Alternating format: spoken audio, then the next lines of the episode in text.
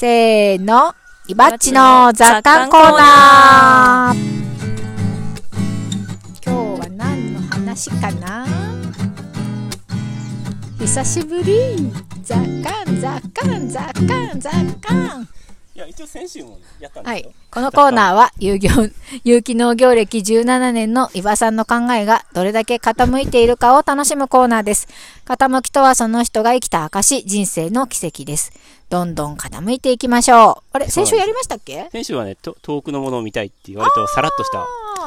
あ記憶なかった。ちょっとね、さらっとしたやつだったんで、はいはいはい今回はちょっと重めでいこうかと思って、はいはい。いつも重いとちょっとしんどいので、うん。いや、でも、伊庭さんの雑感傾いてて面白いよあ。ですよね。うんうんはい、雑。感コーナーのさ、なんか話したよね。雑感コーナー私が、やっぱりやった方が、ちゃんとやった方がいいよって言っ言ってて、くれたよね。うん。そう、なんか、いいんですよはいね。。いいですか？じゃあ今週。はい。はい。はい。今週まず1行目に言いたいことは、うん。えー、棚、棚が増えると物が増えるっていううん、うん。ことについて冷蔵庫にも物を入れると腐るのと、なんかちょっと似てるね。ちょっとね、ちょっと似てますけどねうん。。で、普通、仕組みは一緒じゃない？仕組みその、なんか、まあ、ちょっとわからない人もいるかもしれないけど、例えば例でねう、ん。ピアノの上とかに大体物が溜まっていくじゃないですかう。んそれで、ああ、これ片付けないとなと思ってうんうんうん、片付ける場所がないからう、ん。棚とかを買って。えー片付けるじゃないですか。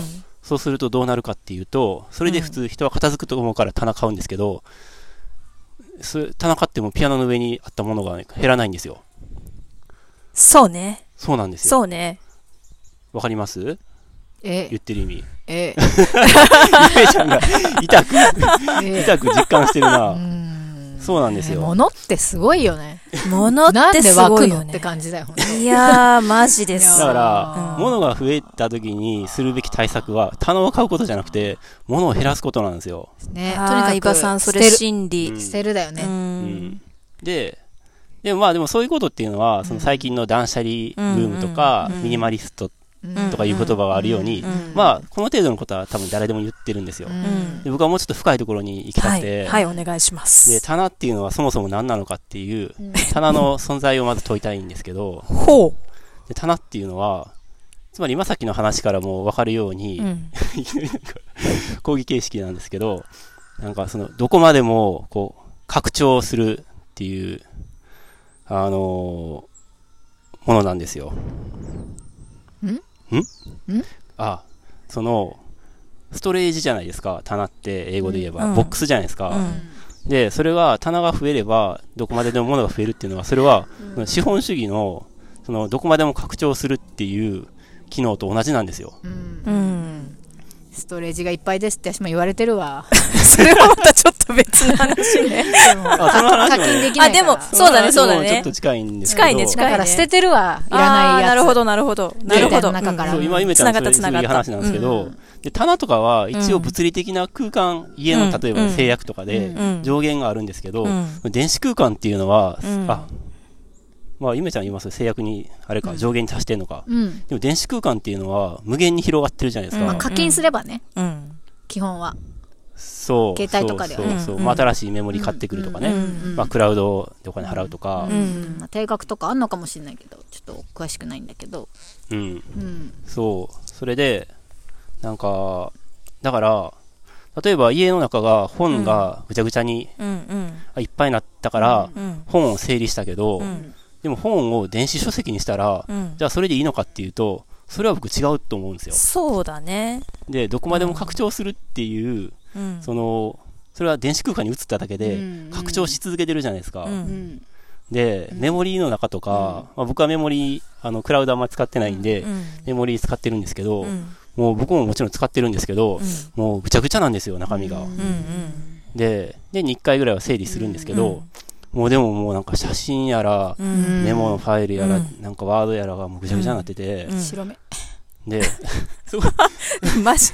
もう今白本当に白目になってたね。、マジでその冷蔵庫と一緒で、うんで冷蔵庫より立ちが悪いのは、うん電子ファイル腐んないんですよ。確かに。だから、物理的なものっていうのは、一応冷蔵庫の中に物を入れたら腐るけど、腐って腐敗するから、まだいいんですよ、それ。捨てるもんね、さすがにそうなったらね。そうそうやばいって思うけどうん。全然やばさが、その、迫ってこないから、うんうんファイル、デデータファイルって。うんうん。だから恐ろしいんですよ。うん。そうね。はいだからそうだねそう、ストレージを、うん。私なんか今、ストレージがいっぱいなわけよ。だから、ちょっとずつ捨ててるの。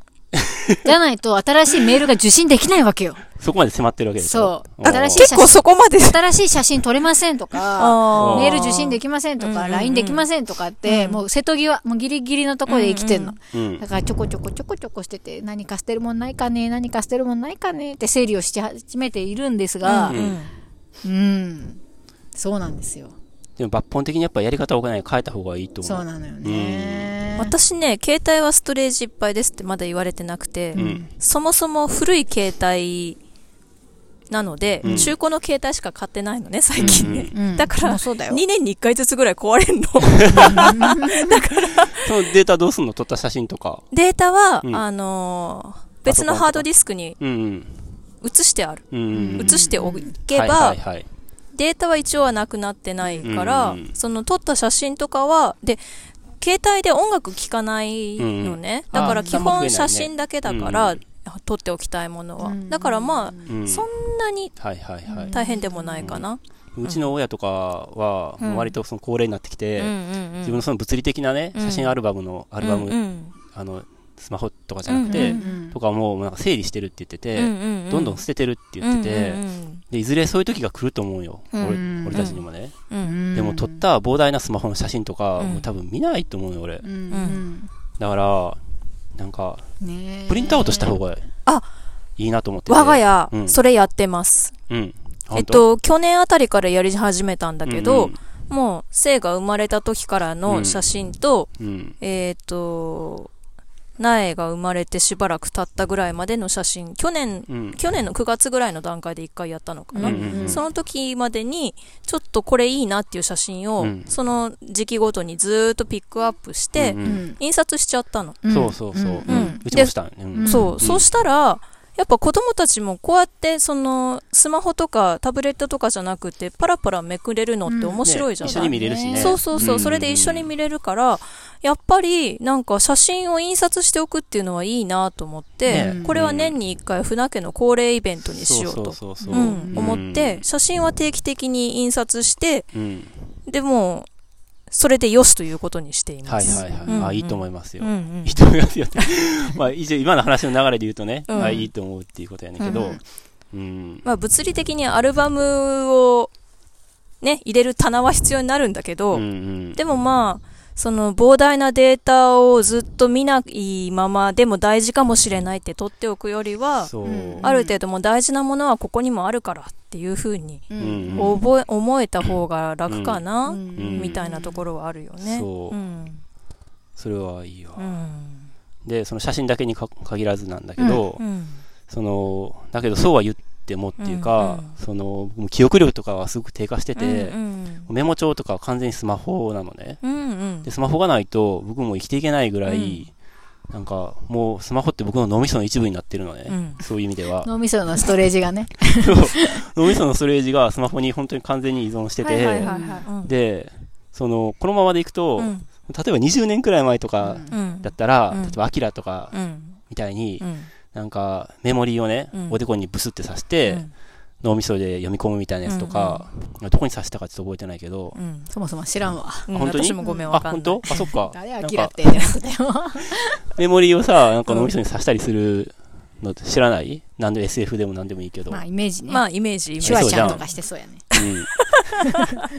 あ、まだその辺なんや。そっか、いやちょっと話のラグがあるなすいません、僕の印象とは。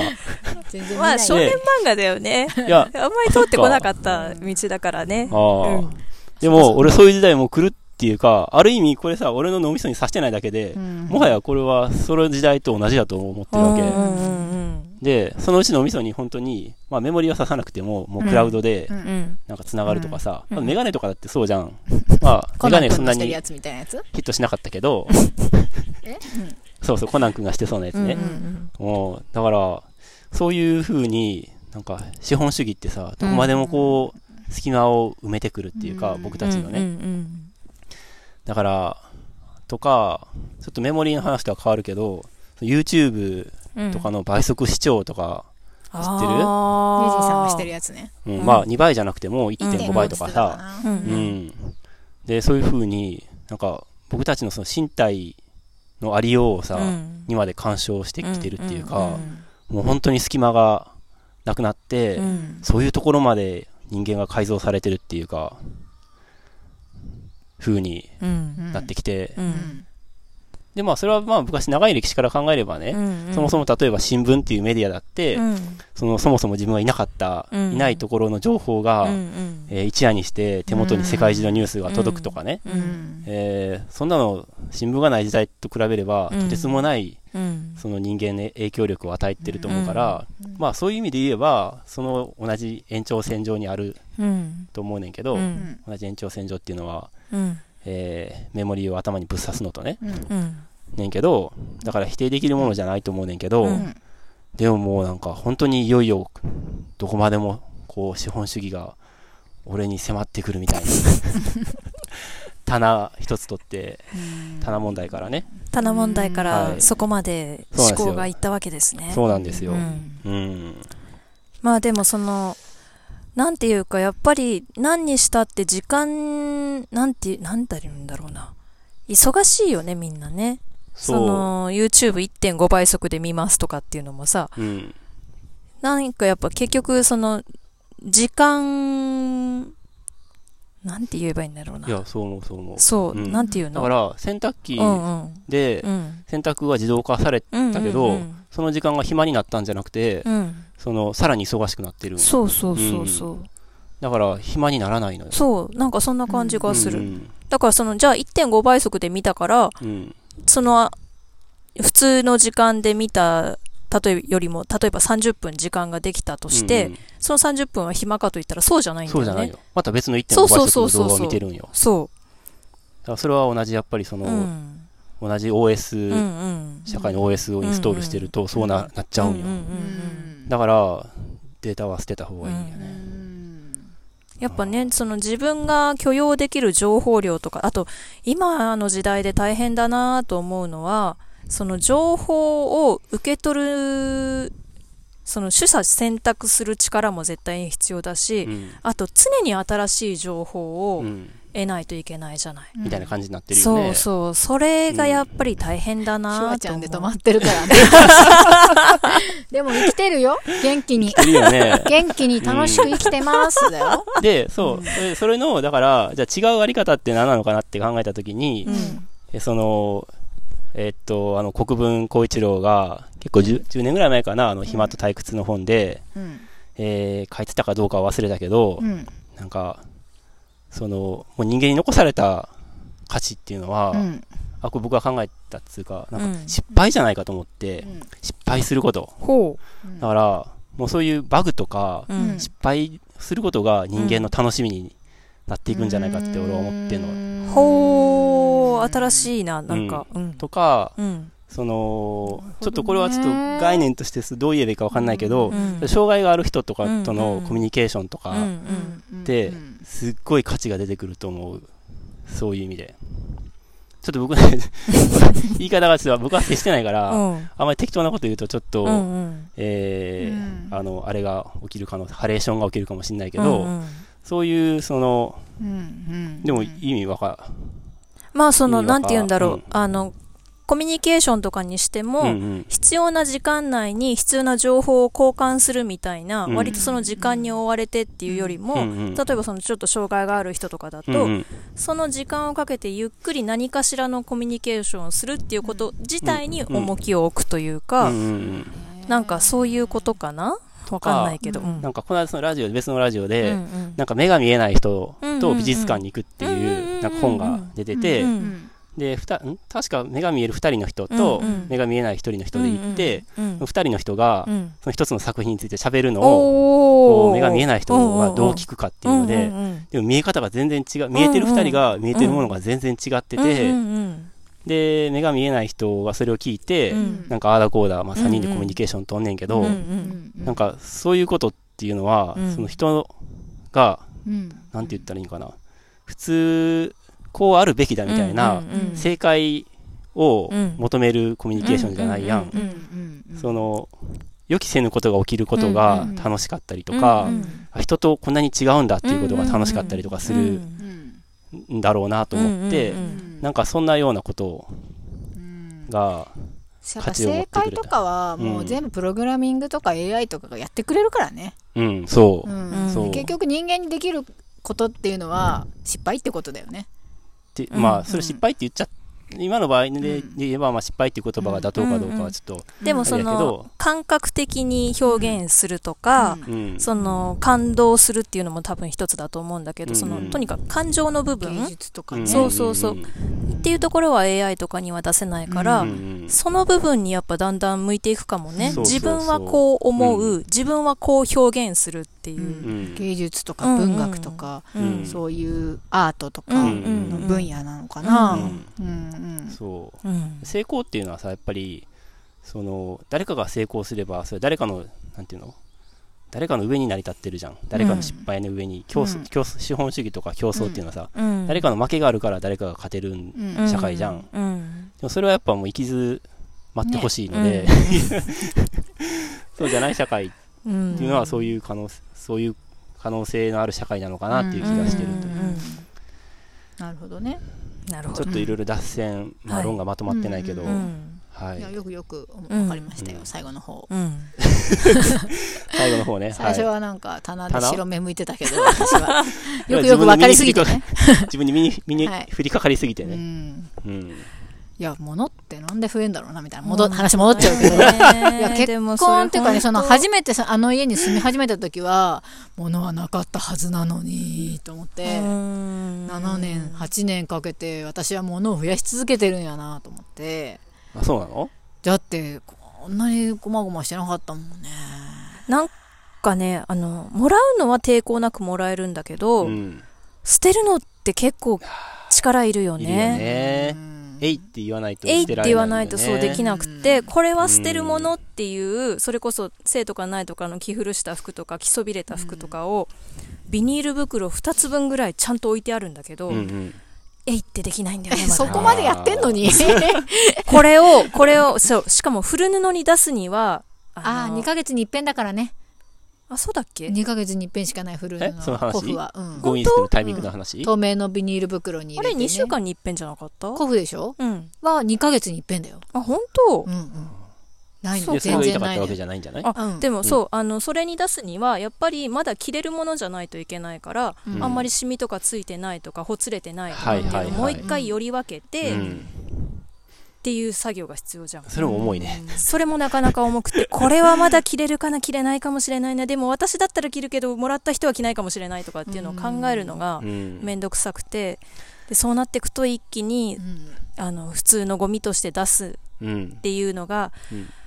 なんか心苦しくてね、そうだっていうね気分に今なってます、うん。すごく。ううん。んね。増えるよねともかくうね、うん。ん。ね全部もうしてしまえってね 気分にな燃やすの好きやからね。燃やし担当やからね。何やったっけ？焚き火担当？焚き火スト。焚き火ストね、うん。そうそう。うん。それでやればいいんじゃない？なんか年に1回ね神社とかで燃やしたりするのもさああいう機会があるからあの燃やしにくいものとかをさ、燃やしてくれるわけじゃん、ああ、うん。あの、人形とかさ、うんそういうやつ、物理的に燃やせないものもあるしね。素材的に？ああそうね。はいはい、有害物質出ちゃうとか。うんそっか。うんわかりました。はい。はい。じゃあ。昔の症状とかだったらいいけどね。そうね、うん。はいはいはいうん。じゃあはい。次行きましょう。ありがとうございました。では次のコーナーに行きましょう